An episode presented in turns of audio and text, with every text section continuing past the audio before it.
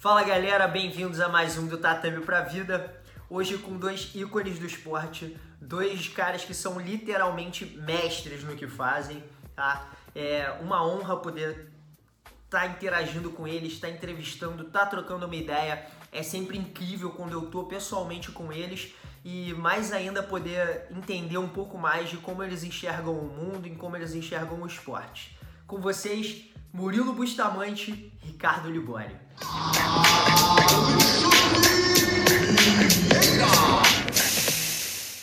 Bem-vindos a mais um do Tatame para Vida, hoje com a presença dos grandes mestres Libório, Murilo Bustamante. É um tempão que eu não vejo vocês dois, vai ser até bom trocar uma ideia e ter uma segunda visão, assim, uma visão de mais experiência que a de vocês, né? E antes eu queria saber há quanto tempo vocês dois são amigos. Pô, mas tem muito tempo isso, hein? Rapaz, meu lugar, boa noite, bom dia, boa tarde, não sei que hora você vai passar esse. ele, tá, ele tá tão nas lives que ele nem passa mais. Né? não, eu não sei que hora esse cara vai passar isso, a gente está gravando de noite, mas eu não sei que horas ele vai passar, né? Se, sei se é boa noite, se é bom dia, se é boa tarde. É a hora que a pessoa foi Cumprimentar as pessoas ali, agora. Pô, você não tem educação, não? Eu errei também. Esse que é o pior problema, cara, é muita intimidade, entendeu? Porra, é Esse muita é intimidade. Ponto. E, e, quanto tempo, quantos anos de intimidade, então? Ah, bicho, a gente, por conta de Libório, tem. Eu comecei em 85, cara. 29, comecei... 20 anos de idade. Não, é antes disso, Murilo. É porque antes. Não, eu já é, cara. Não, cara, você chegou no Carson em. Eu cheguei em 85. Chegou no Carson. Cheguei lá em 85, o Osado me levou. Então, Mas eu não te conhecia, não. Não te dava nem, nem bom dia, não te dava. Tu era... Não, é esse que eu tô te falando, entendeu? Era um cara marrento pra caramba ali. Conhecia de vista, né? Conhecia de vista. Eu só fui conhecer, cara, quando ele ficou bom de jiu-jitsu, entendeu? que demorou, hein? É isso. Aí, aí, aí, eu, aí eu, pô, não, opa, esse cara aí é bom de jiu-jitsu. Vamos falar com ele. Deixa eu falar com cara. ele. Deixa eu, eu falar com ele. Vamos fazer amizade pra ele não ter raiva de mim. O mestre me contou uma vez que você já, já dividiu um apartamento né, em São Conrado. A gente morou junto, cara, por de 96 até 2000. Foi 2001 que eu, que eu fui embora. 2001, né? 2001, é. Vocês moraram muito tempo juntos mesmo. Ah. E, e, nesse tempo, o, o, o, mestre, você já tinha não. terminado a faculdade? Você ainda estava fazendo faculdade? Você, você se formou em economia, não é? Eu me formei em 97, mas eu demorei para me formar, eu fui empurrando a faculdade, já no final já me formei mesmo para me formar, para ter o diploma, que eu já sabia que eu não ia trabalhar com economia, já da metade da faculdade em diante. Eu uhum. Sabe que eu me lembro, querendo cara? pegar o diploma, estudando. Eu me lembro você fazendo o esforço final para se formar, cara. Eu me lembro isso. Eu me lembro que na, na mesma época também, eu acho que era foi uma época que eu fiz um ano no, de, de direito, cara. Eu não sei se foi na mesma época. Que eu fez direito mesmo. Eu fiz uma. Uma, uma época que tu uma... queria fazer odontologia. Você lembra que tu queria fazer odontologia uma época? Esses caras ficaram me zoando tanto. Imagina esse cara esse bruto. Olha o tamanho da mão desse cara. O tamanho da mão dele entrando na tua boca. Olha o tamanho da mão desse cara. cara. Esse bicho, cara, os caras são muito escrotos. Você se formou em alguma coisa, Libório? Eu fiz, cara, eu fiz administração e esse lance da. que eu nem considero, porra, faculdade mesmo, não, cara. Esse período que eu fiz, tentei fazer, porra, direito, mas eu estava na mesma sala que o, que o Flávio Canto.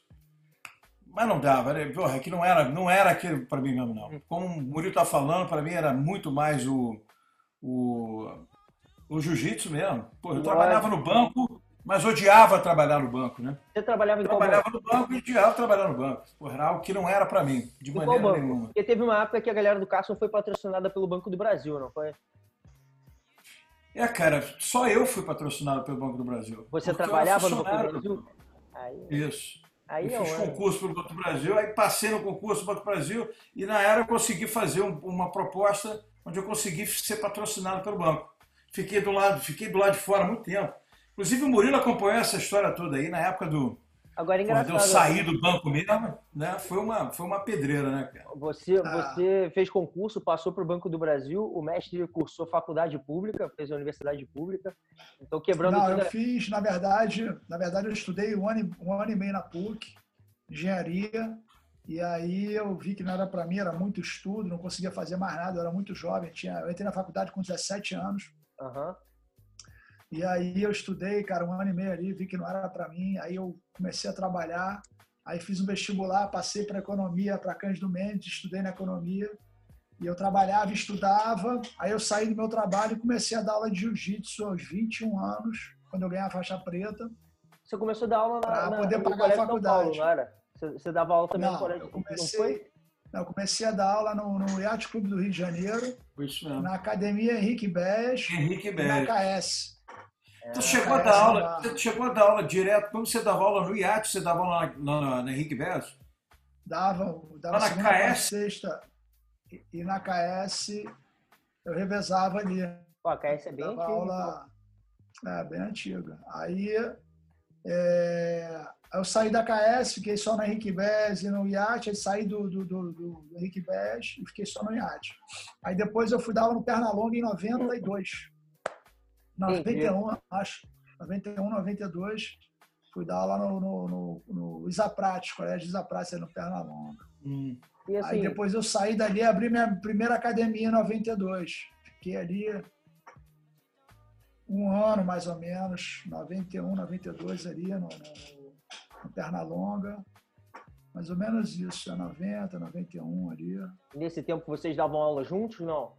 Não, né? O, Não. o Wesley A Boy não gente só era. foi dar aula junto, a gente só foi dar aula junto na. Pra, a primeira Academia da vez Praia. foi lá na Academia da Praia em Academia da Praia. 98, eu acho, né, Liboy? Não, 96. 96 foi 96. logo assim que. Não, 97. 96 ou 97. Foi logo assim que ganhei o Campeonato Mundial e o. E o Sidão. Sidão é o nome do cara? Era, eu acho O que era Sidão, Sidão. era o Sidão. O Sidão me chamou para dar aula lá. E o Murilo veio. E o Murilo e o. Rubens, né? E o Murilo e o Rubens. O grande Rubens, é. Pô, E vem cá, mudando- contar. Mudando um pouco de assunto, puxando mais para cá agora nesse tempo de pandemia, né? É, eu queria saber como é que tá o, o que, que vocês têm feito durante o dia, como é que tá o dia de vocês, vocês têm feito exercício? Eu sei que o mestre Libório tá fazendo live direto com os atletas.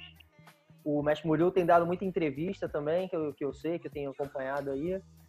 Mas fora isso, o que, vocês têm feito? Tem ficado com o filho, tem desenhado, foi feito exercício, algum exercício, nada, só comendo muito, aproveitou esse tempo para desenvolver alguma outra coisa. Deixa o Libório responder primeiro os mais velhos. Cara, é muito escroto, né, cara? Meu irmão, você, tá reju... você está realmente rejuvenescendo, cara. Teu senso de humor está melhorando cada vez mais. Você sabe que falando isso, você, falando isso, você só dá mais poder pro mestre Murilo, né? Porque esse é vaidoso. Aí Ô, você fala, que, Deus aí céu, você fala que ele tá cara. rejuvenescendo, me, me quebra. Tem que Quem? entender uma Quem coisa. pra falar? Quem pra falar que eu sou vaidoso? Olha só, Gui. Pelo amor de Deus. Logo o Alexandre, tá? Para, Alexandre. Eu vou te falar, cara, eu aqui, cara, tô me sentindo um lixo humano, cara. Ai, Dois Ah. galãs, né? Tá um, Os dois tá um- tu aí tá na um parada. coroa enxuto, Libório. Fica tranquilo. Tá um enxuto. É, eu tô melhor que muita gente naquele grupo que eles têm lá, né? Meu Deus. Um grupo de WhatsApp, meu irmão. Porra, um luxo.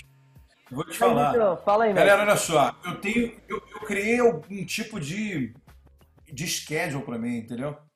Eu, eu acordo de manhã, porra, a primeira coisa é tomar um café, né? Mas depois disso, porra, é, eu tenho uma bicicleta ergométrica aqui que eu faço meia horinha e banho. beleza, e dali hein? É, você tá vendo que coisa, né? Te Pô, surpreendi? onda. Te surpreendi? Me surpreendeu. É. Ele achou que eu tava fazendo Por exercício. isso que eu não tô tão assim também não, né, cara? Não tá em shape não, mas porra, vou te falar. Não tá em forma de, bar, de barril, né? Tem muita gente aí que tem uma genética pior, vou te falar, hein? Mas, e dali, o que que acontece? Essa semana, então, graças a Deus acabou, mas essa semana, até essa semana, eu estava dando aula online para a universidade. Onde essa semana é é a semana de exame final dela Uhum. na verdade. E a gente tinha toda uma agenda, né? Nessa agenda tinham testes e a semana final, que é o final exam. E como a gente não conseguiu dar os testes, que é uma coisa que a gente faz porra, de, de, de pessoa física, eu transferi tudo online. Então a gente fez uns questionários online, fiz umas postagens de algumas posições e questionário depois para que os caras substituíssem os testes. Entendi. E eu tive que fazer as notas. E o lance do exame final acabou a gente botando muita, muita pressão nos testes e na, na attendance, né? na presença dos garotos na, nas aulas passadas. Então teve aí, tem uma equação que você tem que fazer. Então eu fiquei, pô, essa última semana fiquei muito, muito entretido nesse negócio. É, agora eu fiquei curioso. E é uma coisa bem interessante. Né? Eu fiquei bem curioso para entender como é que funciona esse, esses seus testes que você está fazendo escrito. É para na universidade você dá aula de jiu-jitsu. Do aula de jiu-jitsu. E como é, que, como é que eram esses testes, essas perguntas? Esses questionários eram sobre o quê? História do jiu-jitsu? Esses são, tem, tem, todo uma, tem todo um currículo, né? Um, o que ele chama de sílabus.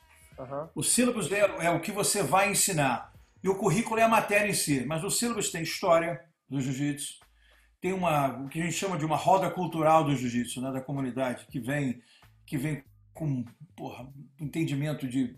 Do jeito que a gente demonstrou o jiu-jitsu para eles, tem música, tem comida, tem o açaí, tem o café brasileiro, tem o churrasco brasileiro. Ele levou o lifestyle do, do, da gente. Exato, exatamente. Mas a ideia sempre foi essa. E no nível 2, porra, ficou mais ainda aprimorado isso.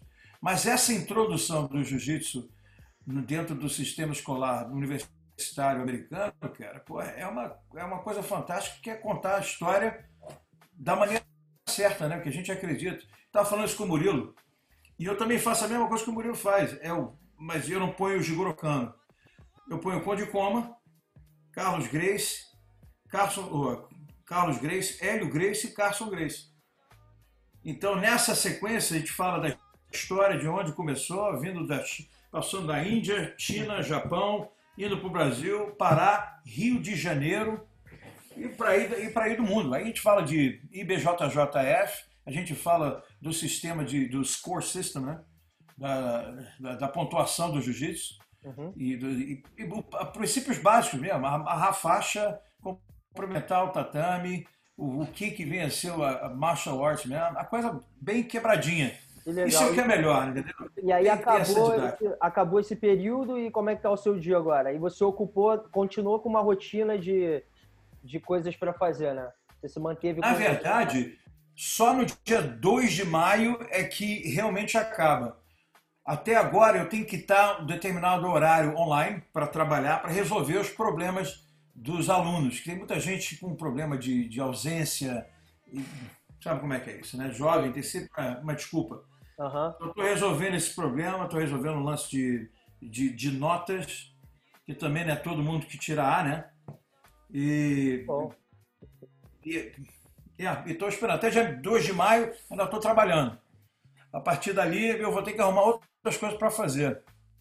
Entendi. E, mas então, fora as lives, você faz exercício de manhã e o que mais você acaba fazendo? Tá lendo um livro? Tá assistindo alguma série? Ah, é verdade. Não, tô, tô lendo um livro. Na verdade, eu comprei até um livro hoje, cara. Qual livro? E esse livro, cara, o Power of Now, o poder do, do agora. Ah, eu já ouvi falar yeah. desse livro aqui no Brasil. É verdade? Eu, é, já ouvi falar, é, então não é, ali, é um livro de eu tô, eu tô bem interessado hoje em dia no. O que, que eu acho nessa história? Eu acho que o momento agora é de mostrar para uma galera que não conseguiu ainda ver o poder do jiu-jitsu no lado psicológico, na cura psicológica, né? Pelo menos psicológico eu falo, porra, pelo menos na prevenção ou, ou, ou na melhora de depressão, ansiedade, o que ele chama aqui de PTSD, eu não sei como é que fala aí, o, é, eu sei, esse, é... PTSD, os traumáticos, eu não sei como é que é. é sei, é a pessoa que vai para guerra.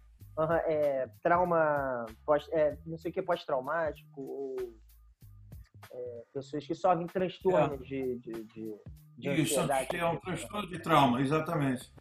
E, e tem algumas coisas, não, não é, a gente não está pensando na, no jiu-jitsu como terapia em termos em termos clínicos ainda não. Não é isso. Mas todos nós sabemos, todo mundo sabe, que qualquer atividade física, com certeza, ajuda na melhora, ajuda com depressão e ajuda no controle do estresse e da ansiedade. Claro, isso a gente sabe. Mas não teve uma pesquisa, uma pesquisa ainda sobre isso, diretamente ligada ao jiu-jitsu. Não teve. Entendi. E para ser uma pesquisa séria, tem que ser publicado num jornal médico oficial, por tem cientistas. um número grande de pessoas participando da pesquisa também. Né? Exatamente. E a gente está conduzindo uma pesquisa dessa na Universidade de Central Florida. Entendi. Está começando, né? Não, tá começando. É um passo, um passo muito grande para o esporte, realmente. E você, mestre o, o Murilo, que, como é que está sendo o seu dia? O que, que, você tem feito aí nesse, nesse Cara, tempo trancado em casa? Eu tenho, eu tenho feito atividade física diariamente, né? Eu revezo aqui, eu faço ou uma aula de boxe, ou dou uma pedalada, tem uns elásticos aqui em casa, faço exercício com elástico. Eu vi você fazendo uma live duas no... vezes na semana. Eu vi você fazendo uma live lá eu... da aula do Valmir no, no Instagram da BTT. Valmir, eu tenho feito Valmir duas vezes na semana. Às vezes eu faço uma aula do Giovanni que ele está dando de noite de boxe. Essas aulas é, da BTT faço... são abertas né, para todo mundo. É, tá, tá é, tem umas abertas, tem umas no. Tem umas abertas, tem umas no. Você está caçando uma mosca, cara? É isso aí. Mosquito aqui tá cheio de mosquito. Eu não sei o tá que está acontecendo. Tá cheio de mosquito. No, cheio de mosquito. Esse horário está lotado. Eu tava catando. Olha o tamanho do mosquito, bicho. Mosquito gigante. Tem dente aí, cara. É. Aí, cara, eu tô, eu faço duas vezes na semana um boxezinho, dou uma corrida duas vezes na semana, eu procuro fazer atividade todo dia. Legal. Uma pedaladinha, eu tenho uma ergométrica aqui em casa também, que quando minha mulher comprou, quis comprar, eu eu fui contra, falei, pô, tu vai pendurar roupa, agora eu tô dando graças a Deus que ela comprou. É. Fui eu com tá me salvando aqui. É. Eu, tá eu, arrumei um tatame, eu arrumei um tatame aqui para casa na época e falei, ah, eu não vou usar isso aqui nunca, porque eu tô de segunda a ah. sábado em academia, pô, eu não vou botar um tatame. Dei o tatame, começou a pandemia, eu fiquei desesperado atrás de um tatame para botar aqui em casa, peso, tinha dado tudo e agora tô com umas seis ah. placas aqui, tenho peso e faço um treininho todo dia também. Mas mas fora isso, fora os exercícios, o que, você tem feito, mestre? Aí eu dou aula para as crianças aqui, terça e quinta, faço uns exercícios de Kempo, estou fazendo exercícios de Kempo com eles, é, muita movimentação, entendeu? Aos pouquinhos para eles irem aprendendo, é engraçado, é, eles irem se adaptando. É a terceira aula que eu faço com eles de movimentação de animais, então eles estão começando a pegar, bem legal. legal. E o seu filho, o, seu filho está fazendo. Seu filho está fazendo? Legal. Está fazendo, está fazendo. Em paralelo a isso, cara, eu estou trabalhando aqui direto, entendeu? Botando a vida em dia, ah, muita coisa para resolver, fazendo aqui, usando muito o Zoom, né, a ferramenta, para me reunir com os afiliados do mundo inteiro. Então a gente está discutindo direto a situação, saídas, né, estratégias. É esse, é, então, esse era o ponto que eu queria entrar. Que você tem, como você é líder de uma, de uma grande equipe, né? É, que saídas você tá, tá vendo? Que ideias você tá tendo, assim? Você pode compartilhar com a galera para porque às vezes tem gente que tem academia, mas tá meio desesperado, tá sem ideias para o que fazer.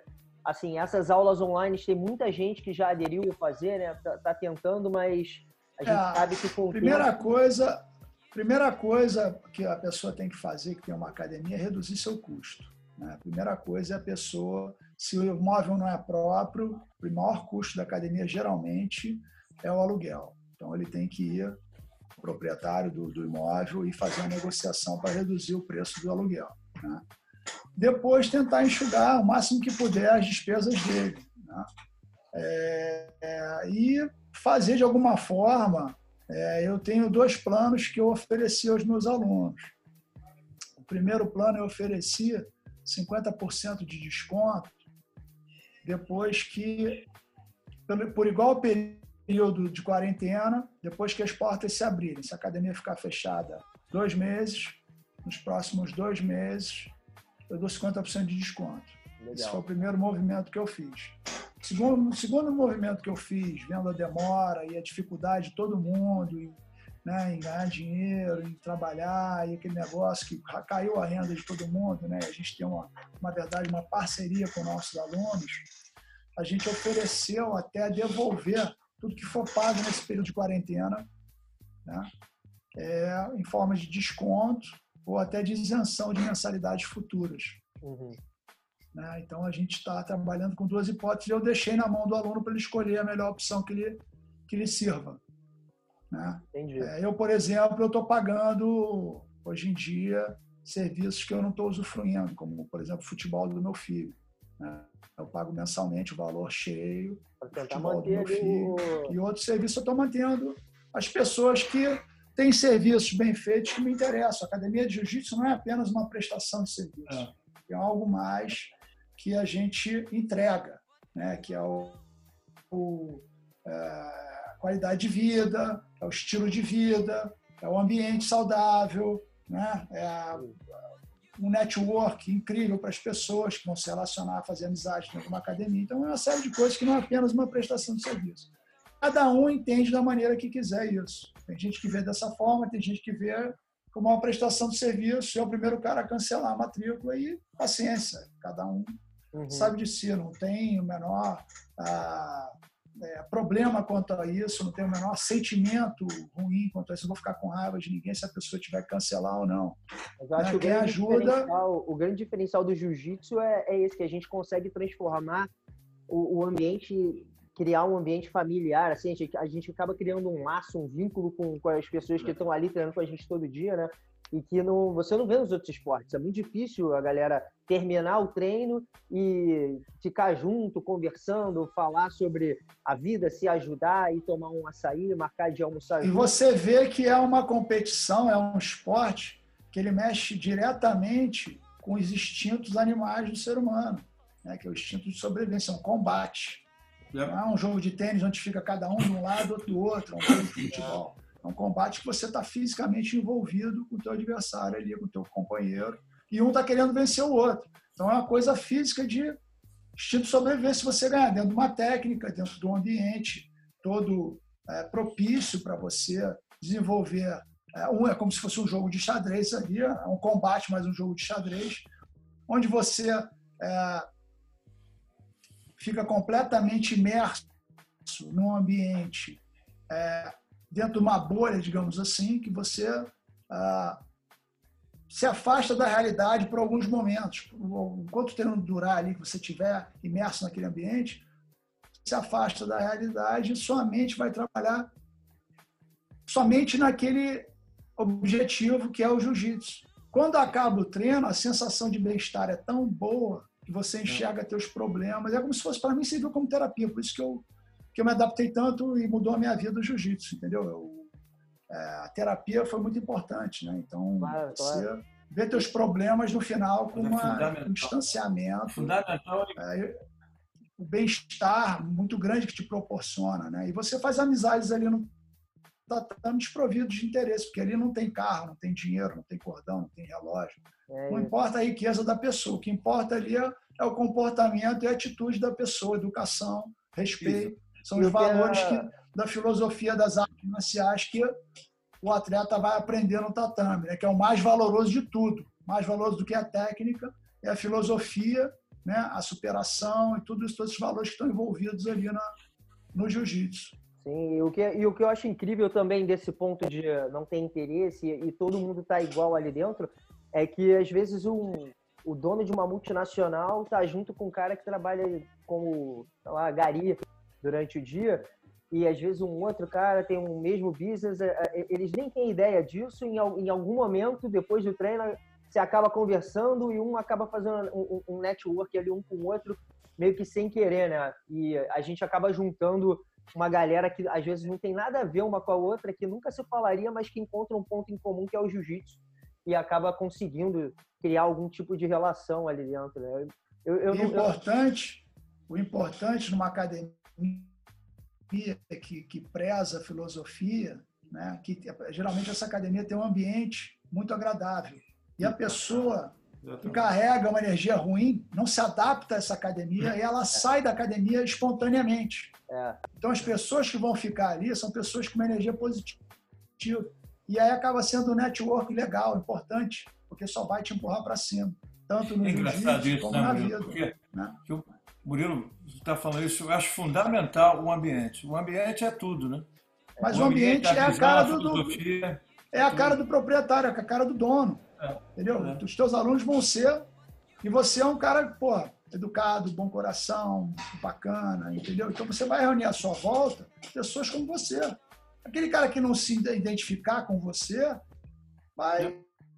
Entendeu? Então, vai criar outra academia que vai atrair gente como ele. Né? Exatamente. Não é o nosso interesse, na verdade. Agora, puxando para esse lado, mais puxando para a época que vocês começaram, assim, eu vejo que vocês dois têm, têm uma. Vocês têm uma particularidade bem diferente. Assim, o Murilo ele é mais fechadão. Era muito mais, né, pelo que eu já ouvi falar, porque eu, eu já não peguei essa fase. Todo mundo fala que o Santo Pedrinho salvou. Você acha mesmo que ele é fechadão? Não, todo mundo, todo mundo fala que depois que o Murilo teve o filho dele, foi, foi, o santo filho dele que salvou, que aí a galera começou Vocês a... não viram nada, cara. Mas eu vou te falar uma coisa, olha só. Ele é fechadão mesmo, mas não é com, ele não é com assim com os amigos, não. Isso é que é a diferença. O Murilo é, é uma...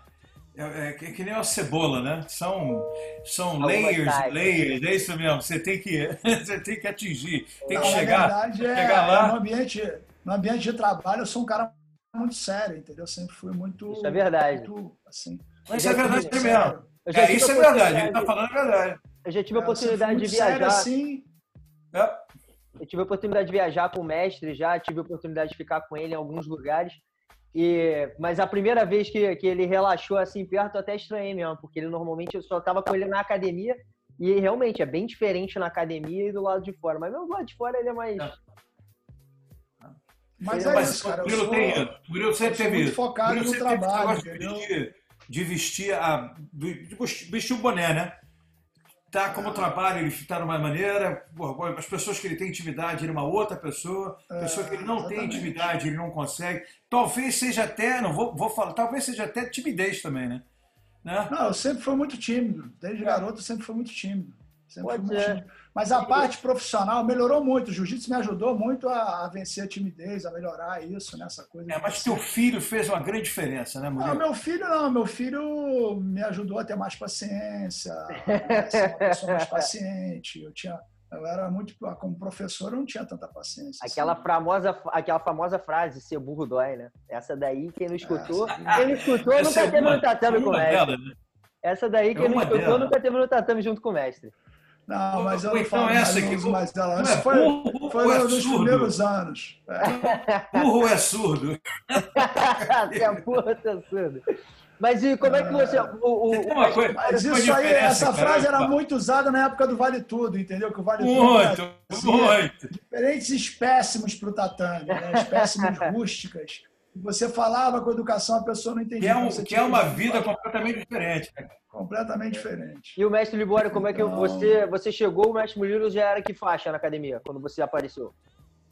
Porra, cara, eu, eu, acho que era roxa quando eu cheguei lá. O Murilo não lembra porque eu, eu treinava no 302, eu treinava com o Rosado. Rosado era o cara que me.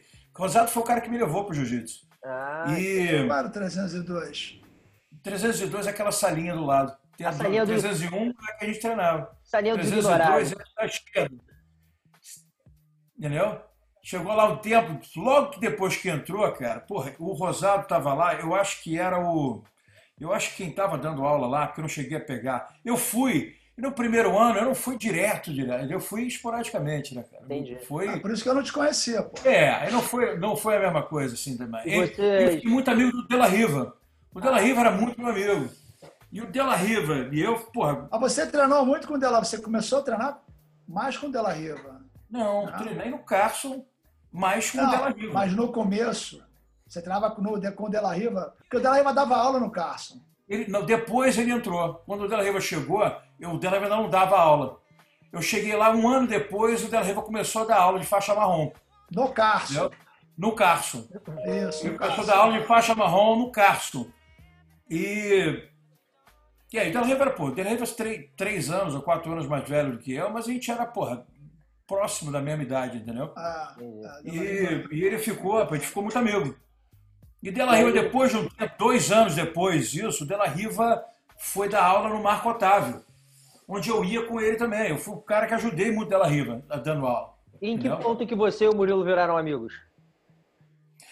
Ah, foi depois, um foi na competição, foi quando eu comecei a treinar no, lá no, na salinha do lado, de pressão mesmo. Foi entendeu? mais ou menos 88. Eu comecei a fazer é. amizade com o Libório. Então, exatamente, dois anos aí na parada. Começou a aparecer, começou a treinar mais, aí começou a ir mais na academia. Ele começou a ir mais na academia, mais nos treinos da noite. Exatamente. Aí, Exatamente. Outra aí, coisa também, o treino que eu ia, ia era seis horas da tarde. Era um aí, treino, quando eu ia faixa azul, pô, mas isso era o começo de tudo, né, cara? Pô, era moleque. É. 17 anos, 18 eu só ia no treino, eu só ia no treino às 8 no Carson, porque eu já dava aula no iate. Então, eu, dava não. aula no iate, eu saía do iate, chegava no Carson às 8 para treinar. E, e o Carson até, pô, isso demora um tempo. Você não entra, você não entrava direto assim para aula, para aula não, para o treino da pressão mesmo, que era 8 horas da noite mesmo. Não era assim. Então, aí comigo era, porra, eu, eu tive muita aulinha com o Della Riva e tive muita aula com o Rosado, cara que ia, porra, esporadicamente ele aparecia lá e eu aprendia muito. Mas eu passei um tempo, o primeiro ano de jiu-jitsu não foi direto assim para mim. Porra, eu, eu me identifiquei muito, mas eu tinha outras coisas também, né, cara? Pô, tava estudando, tinha coisa para fazer. Eu comecei a trabalhar muito cedo no Banco do Brasil e eu tinha muita coisa para fazer também. E quando entrou, quando eu realizei mesmo, foi. foi é, quando eu conheci o Murilo, eu já tinha uns dois anos de jiu-jitsu, já era faixa azul. Já era faixa azul duro. Já faz um duro. Já era faixa azul. Eu imaginei, Não. porque pro, pro mestre poder falar, pra, falar contigo, te olhar, porque alguma coisa você já fazia ali. Né?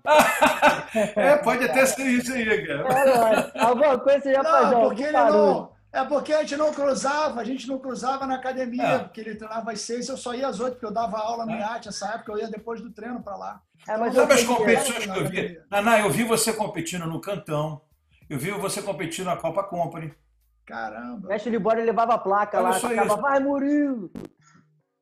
É. Era só, era só Não, mas na época, cara, eu tava com a Patrícia. Eu, porra, eu, porra, outra coisa também, né, cara? E, ah, outra coisa também.